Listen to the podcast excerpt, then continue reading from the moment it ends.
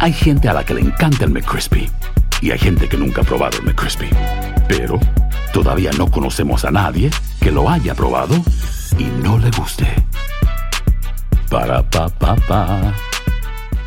Cassandra Sánchez Navarro junto a Catherine Siachoque y Verónica Bravo en la nueva serie de comedia original de VIX, Consuelo, disponible en la app de VIX ya. Bienvenidos al podcast del Noticiero Univisión Edición Nocturna. Aquí escucharás todas las noticias que necesitas saber para estar informado de los hechos más importantes día con día. Pedófilos mordieron el anzuelo de agentes encubiertos. Arrestan a más de 120 implicados en tráfico de niños para explotación sexual en Florida. Cayeron al llegar a moteles en busca de encuentros sexuales con menores. Las personas están involucradas en este tipo de actividad criminal son personas que, que de confianza. Estados Unidos bombardeó instalaciones usadas por terroristas hutíes en Yemen en represalia por atacar buques marítimos internacionales en el Mar Rojo. Empieza el azote de una masa de aire ártico que amenaza congelar literalmente gran parte del país el fin de semana. Tiene todas las características de una bomba ciclónica, según expertos. Este año usted podría recibir mayor reembolso de impuestos por crédito de trabajo. Veremos quiénes califican para obtenerlo y cuánto recibirían. Comienza la edición nocturna. Este es Noticiero Univisión, edición nocturna, con Maite Interiano y Elian Sidán. Muy buenas noches. Más de 120 arrestos es el saldo de la operación Esperanza Renovada contra el abuso sexual de menores en un condado de la Florida. Entre los detenidos están un ex maestro de primaria, una enfermera y un empleado de una congregación religiosa. Vilma Tarazona nos trae la información y las imágenes de los sospechosos. Estas imágenes muestran el arresto de al menos 120 personas que fueron sorprendidas buscando tener relaciones sexuales con menores de edad en el condado de Hillsborough, en la Florida.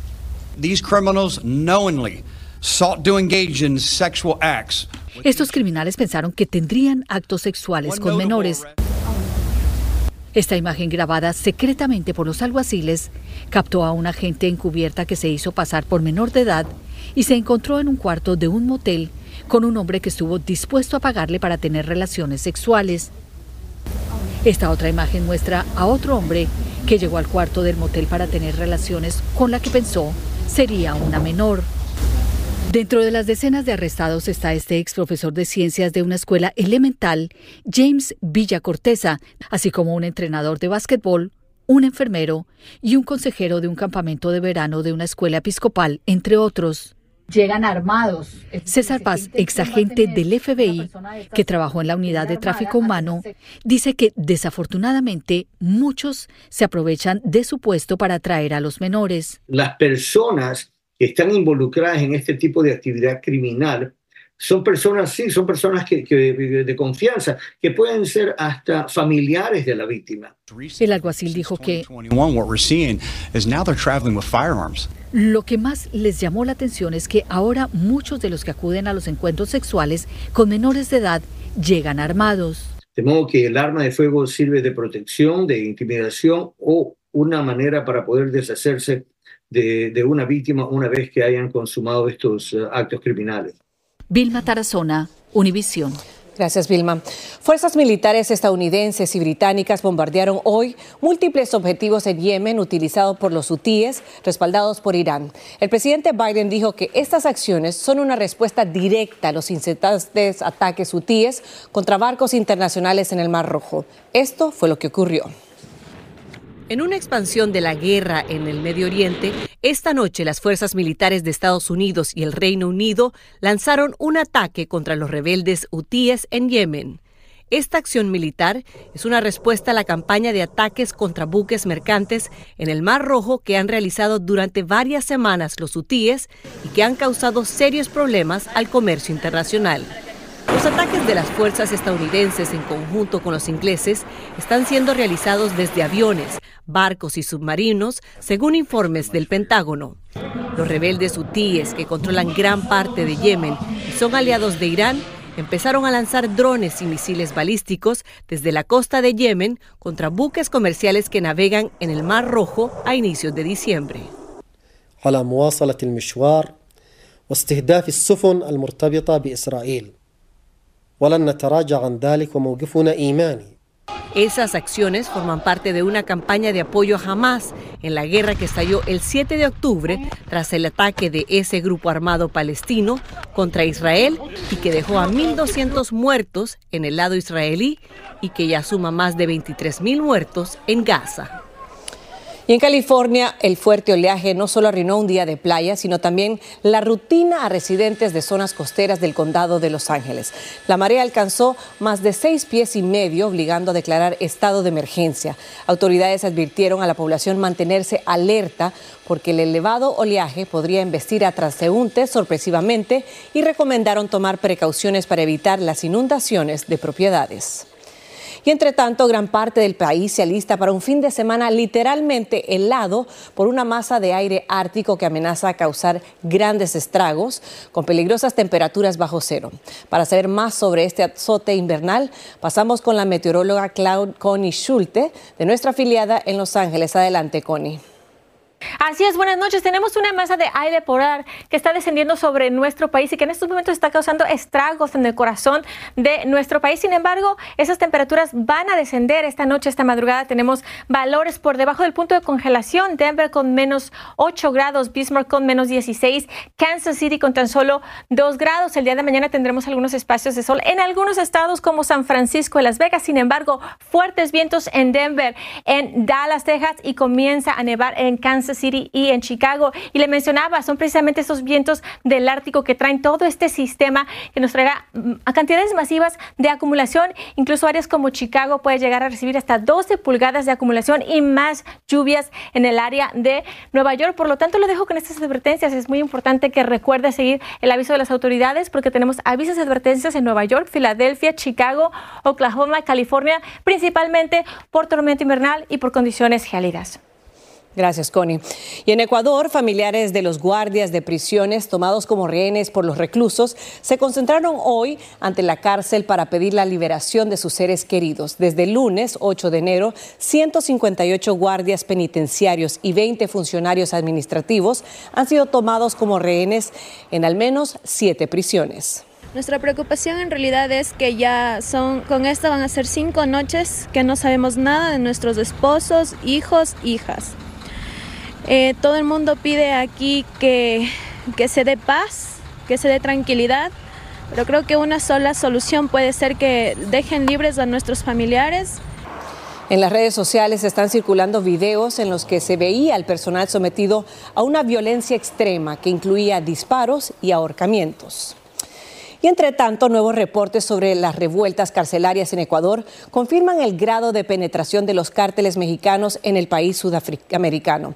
Un informe revela que en solo una década Ecuador pasó de ser un país de tránsito a un centro de distribución de drogas hacia los mercados de Estados Unidos y Europa. Eso ha generado disputas sangrientas entre bandas locales y extranjeras, como nos explica Alejandra Barriguete de N.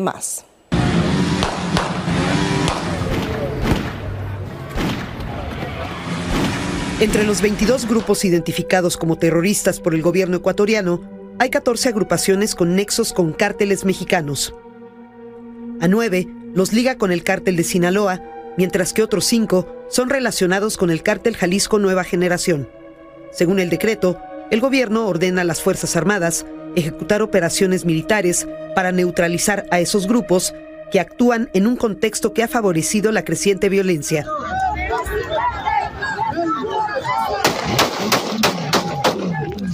Estos vínculos ya habían sido señalados tras el asesinato del candidato presidencial Fernando Villavicencio en agosto de 2023, atribuido a una banda criminal local ligada con el cártel de Sinaloa. ¿Qué pasó con Fernando? Documentos filtrados por el grupo activista Guacamaya constatan que las autoridades ecuatorianas ya estaban en alerta desde 2021.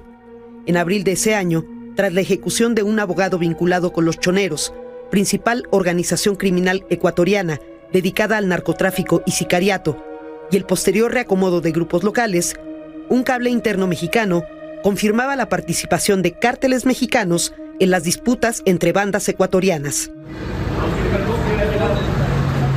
En noviembre de 2021, la Dirección de Inteligencia del Comando Conjunto de las Fuerzas Armadas del Ecuador también aseguró conocer la relación existente entre los choneros con el cártel de Sinaloa, así como de los lagartos con el cártel Jalisco Nueva Generación. La fragmentación criminal en Ecuador se ha gestado en los últimos años dentro de las cárceles. Una de las más conflictivas es la penitenciaría del litoral, con 12 pabellones dominados por bandas criminales. De ahí se fugó recientemente José Adolfo Macías, alias Fito, líder de los choneros y uno de los criminales más violentos de ese país. Este martes, en medio del contexto de violencia, también se fugó de la prisión de Riobamba Fabricio Colón Pico, líder de los Lobos. Estás escuchando la edición nocturna del noticiero Univisión.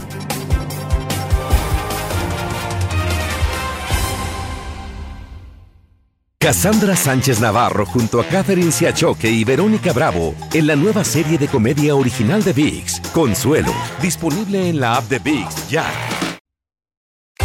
Continuamos con el podcast de la edición nocturna del noticiero Univisión. Y el gobierno de El Salvador llevó a cabo esta madrugada una serie de redadas en el interior de sus prisiones como parte de un plan de control territorial lanzado en 2019 por el presidente Nayib Bukele para combatir a las pandillas. Los guardias inspeccionaron a los reclusos y sus pertenencias en las cárceles de todo el país. La medida se tomó días después de la ola de violencia que golpea a Ecuador. Y se acerca la temporada de impuestos y tenemos buenas noticias. Los trabajadores y familias con ingresos bajos o moderados pueden recibir un crédito tributario que les permitiría reducir los impuestos a pagar y quizás aumentar su reembolso. Guillermo González nos dice cuáles son los requisitos. Con la temporada de impuestos empezando en poco tiempo, hay una noticia que puede alegrarle el bolsillo a muchos. El Servicio de Rentas Internas ofrece un crédito por trabajo que no es otra cosa que dinero contante y sonante que podrían recibir quienes califiquen para reclamarlo a la hora de presentar su declaración. El crédito tributario por trabajo es un crédito con devolución, o sea, dinero que, que el gobierno otorga a, a las familias o a las personas que declaran eh, solteras eh, por, por los ingresos percibidos. Pero ¿quiénes califican? Existen varios requisitos, pero a manera de ejemplo, estos son los más importantes. Una persona sin hijos que ganó hasta 17.640 dólares en 2023 puede reclamar hasta 600 dólares por este crédito. Un matrimonio que tiene tres hijos y ganó hasta 63.698 dólares en el 2023 podría pedir 7.430. Una gran esperanza para el bolsillo de miles de familias que destinan esos reembolsos para mejorar su economía doméstica, como dice este experto. Mucha gente se esperanza de estos, de estos dineros que perciben por los créditos eh, tributarios eh, para comprar pues, eh, un auto nuevo, para, para, para salir de deudas. De todas maneras, usted debe consultar con su contador cuáles son sus posibilidades y evaluar con él si califica o no para reclamar el crédito. Si es elegible, podría recibir un dinero extra además de su retorno regular, si es el caso. Si usted está planeando reclamar dinero proveniente del crédito por trabajo, debe asegurarse de enviar toda su información de manera correcta y precisa. Si usted miente o envía datos falsos, el IRS podría aplicarle una sanción hasta por 10 años. Regreso contigo.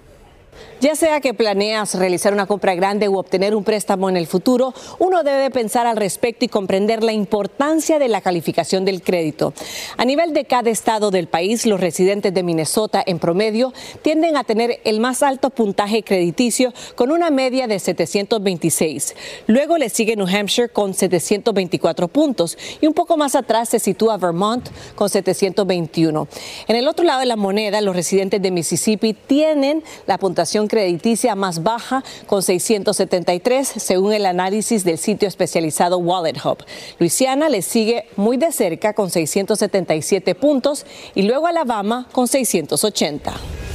Snapchat está dando al padres la opción de bloquear a sus hijos adolescentes para que no interactúen con el chatbot MyAI de la aplicación. MyAI de Snapchat ya incluye protecciones contra respuestas inapropiadas o dañinas. Y es que hay padres bastante preocupados sobre si la salud de sus hijos está afectada al comunicarse con Chatbot, que es un, un sitio para comunicarse informático altamente personalizado. Y en Nueva York, las Girl Scout o niñas exploradoras cuentan con un nuevo grupo integrado por niñas inmigrantes. Ellas dicen que las clases para ser Girl Scouts que recibieron en los refugios donde vivían les ayudaron a integrarse a este país. Fabiola Galindo habló con estas nuevas Girl Scouts. Yo trataré. Yo trataré. Es la promesa de las Girl Scouts o niñas exploradoras y lo recitan dentro de un albergue para inmigrantes.